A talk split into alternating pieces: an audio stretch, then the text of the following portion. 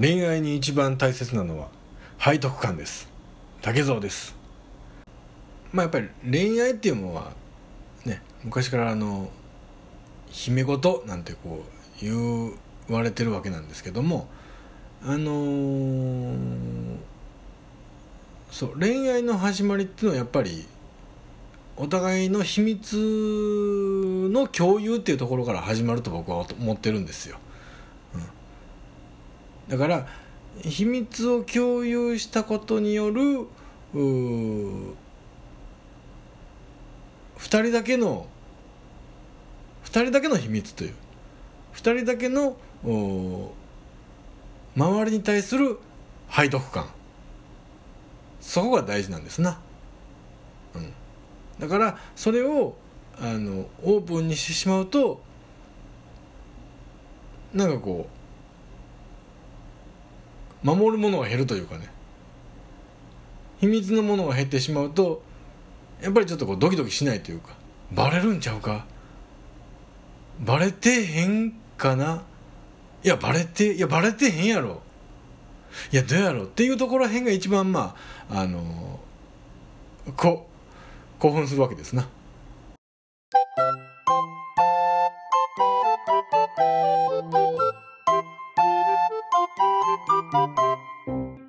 はい今日も始まりました滝蔵の秘密の話の第83回でございます。どうぞよろしくお願いいたします。どうぞよろしくお願いいたします。ご無沙汰しております。滝蔵でございます。えー、っとですねもうもう俺のこと忘れたやろ。これを機にもう一回思い出すんや。竹蔵です。はい。まあちょっといろいろちょっとね忙しいやら何やらでもちょっと大変大変というかまあねこの収録がもう2の次3の次っていうほどね毎日がもう目ま目まぐるしく目まぐるしく動くかと思いきやそんなに目まぐるしくも動いてなく毎日もう小忙しく働いておりますわ。竹蔵ですわ。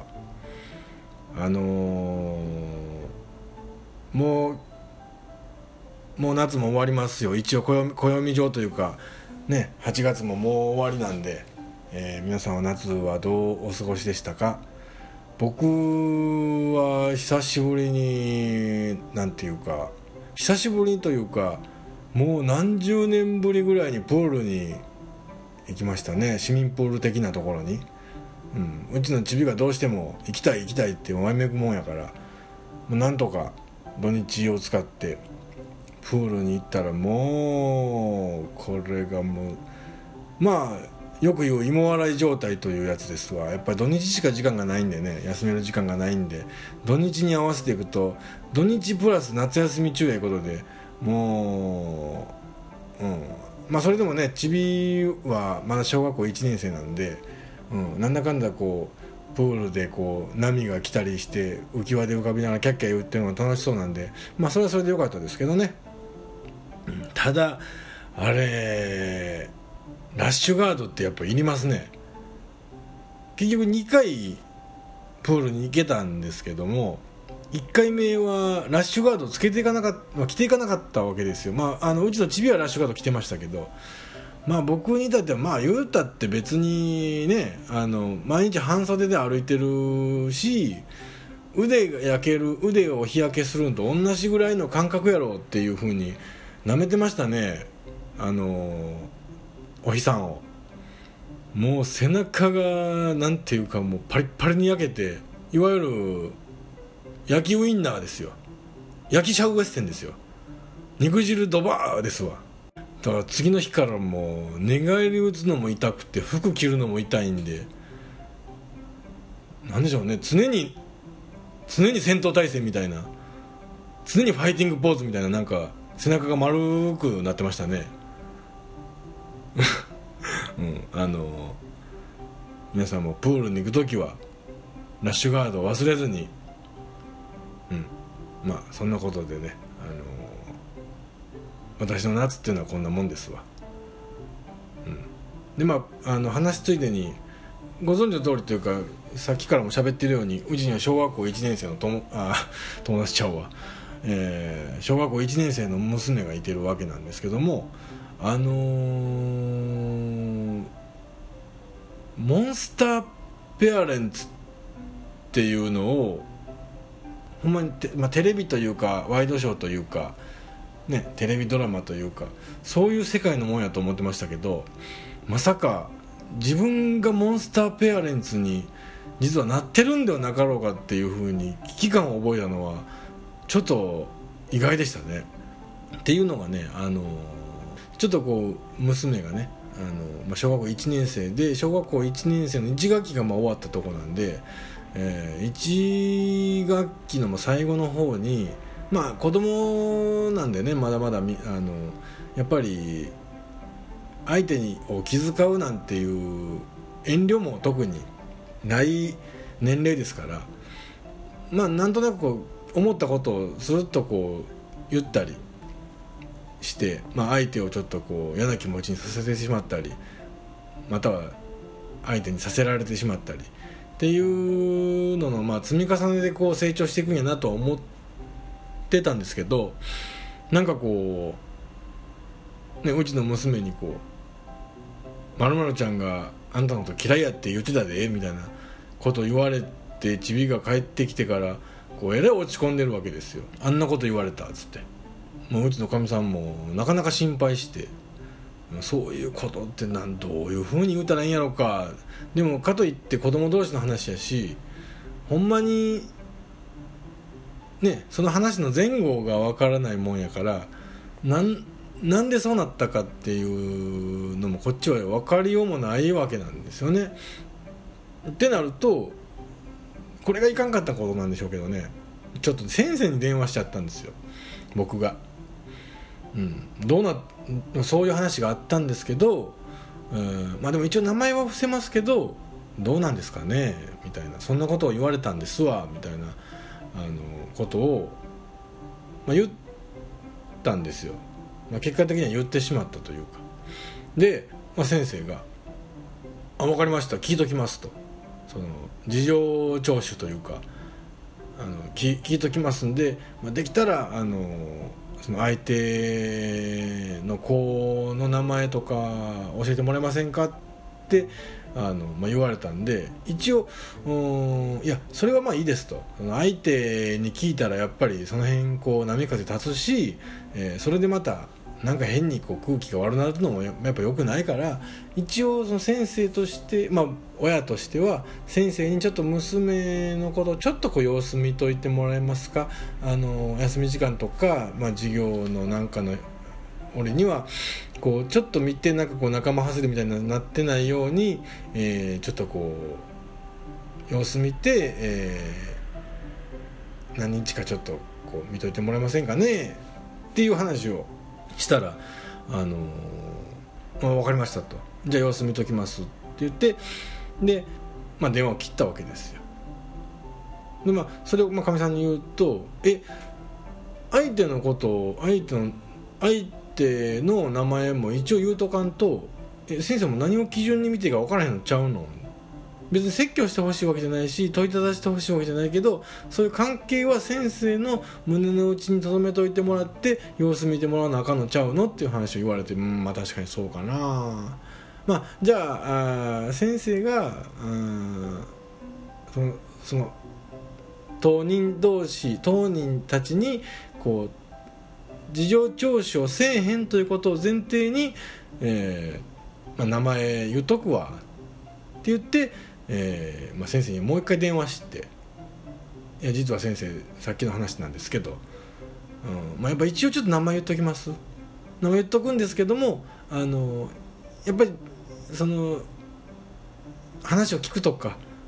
そのなんでそんなこと言うたんやとかそういう話はも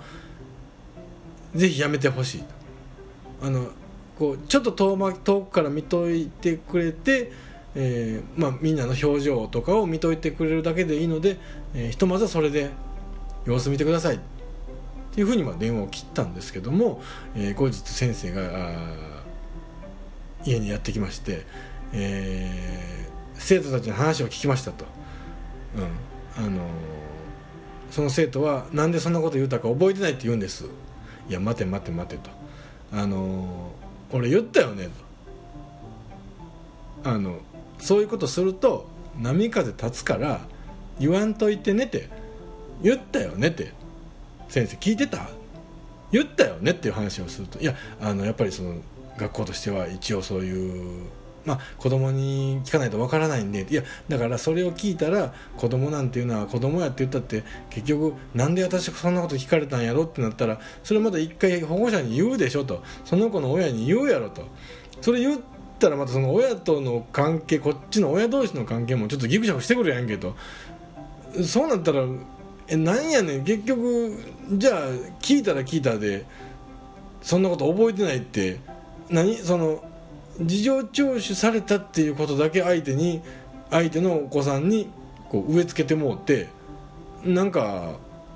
なんなんななどう先に進むわけ？いや大丈夫です。何が大丈夫やねんってそのなんやねんっていうのがあったわけですよ。これモンスターペアレンツの始まりなんですかね。これは僕がモンスターペアレンツなんですかね。まあ、そんなことでね。あの、うん、暗いような暗くないような、うん、な何のことない話をしましたけども。そうあのー、お便りが来てましてね。こんな僕にも。こんな僕と正行にもお便りが来てましてね。ちょっと今回はお便り読み上げてみますよ、うん、正行いませんけど。えー、いきますね。スーパード発店さんから。スーパーでド発店やから。めちゃめちゃ怒ってんねやろね、うん、このお便りもめちゃめちゃ前にもらったやつなんで。さらに怒ってんねやろね。めちゃめちゃ怒ってんのかな。ごめんね。読みますね、えー、竹蔵さんはじめまして。スーパード発店と申します。DM という形ですが今回初めてお便りを出させていただきます。ありがとうございます。ずっと聞くオンリーだったのですがいつも次回の放送が待ち遠しく仕事の後もほっと息をつける楽しみでもあったので第76回あたりでもうやめると竹蔵さんが言い始めた時は本気で焦りました。なるほど。焦ったわけや。作戦通りやな。お便りやメールこそ送らな送らないものの大勢の人が楽しみにしていると思いますのでこれからもずっと続けてください。そう。大勢の人が楽しみにしてくれると思いますってよう言うてくれるんですけどね。その言うてくれる人証拠を出して証拠を。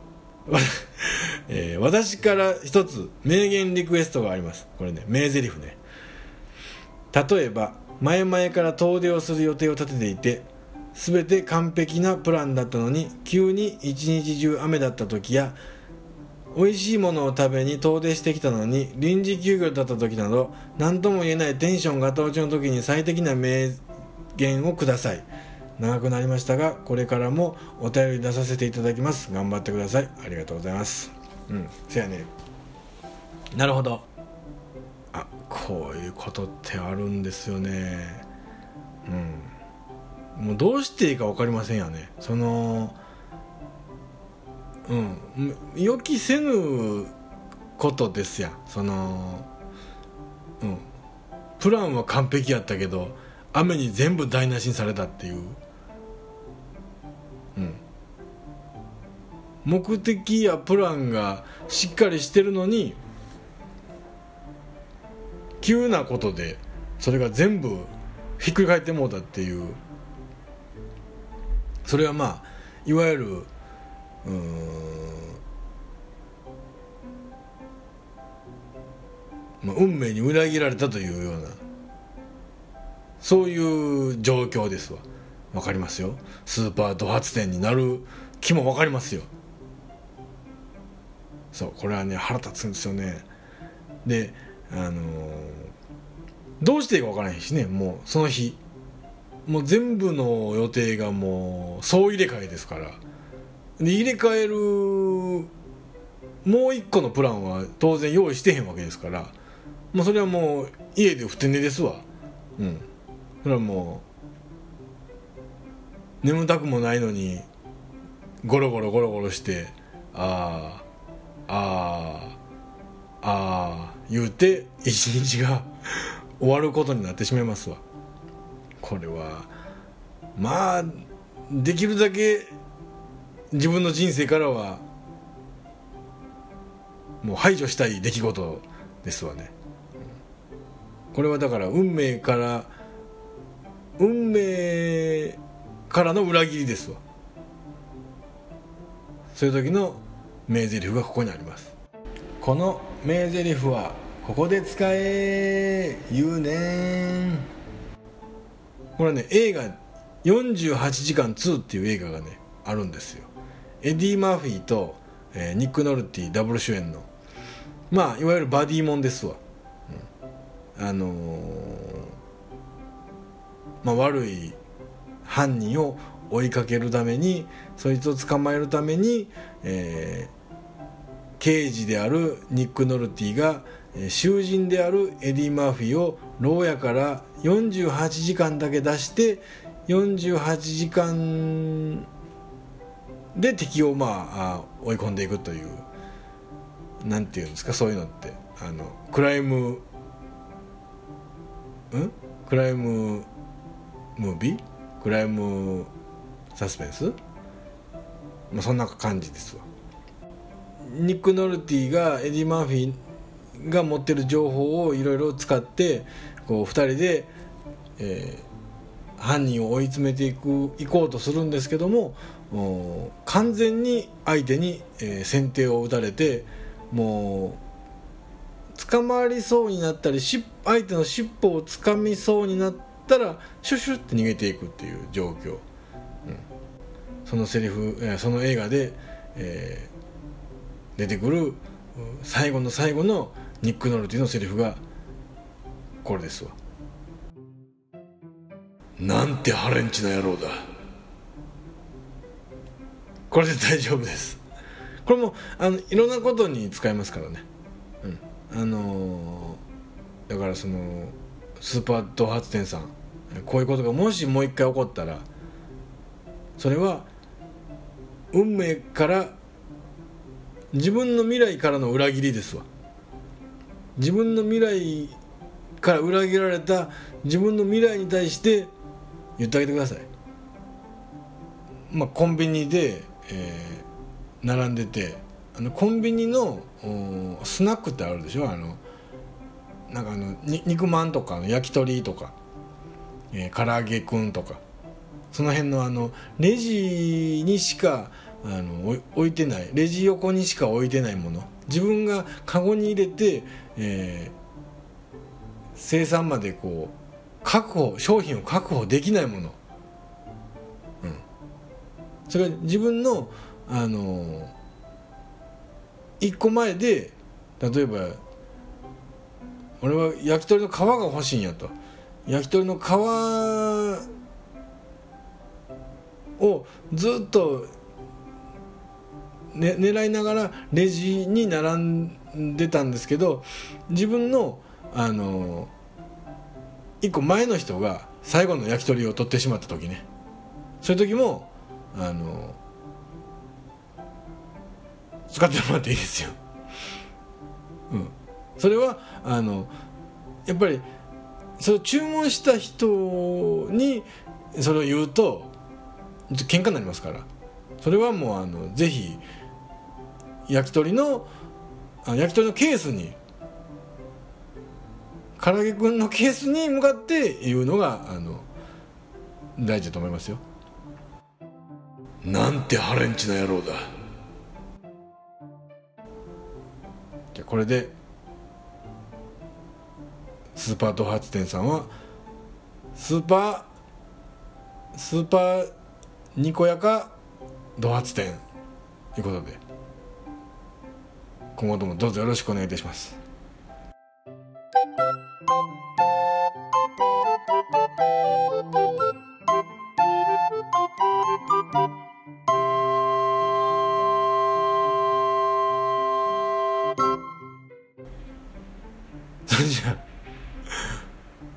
こんなこんな形になりましたけどあのこんな形不本意ながらこんな形になっちゃいましたけど、えー、さよなら。どうも竹蔵です。ポッドキャスト竹蔵の秘密の話園を最後まで聞いてくださりありがとうございます。当番組では皆様のご意見ご感想また竹蔵に対するご質問も募集しております。メールアドレスは hanashi.zono.gmail.com 花しぞの .gmail.com です。お待ちしております。竹蔵でした。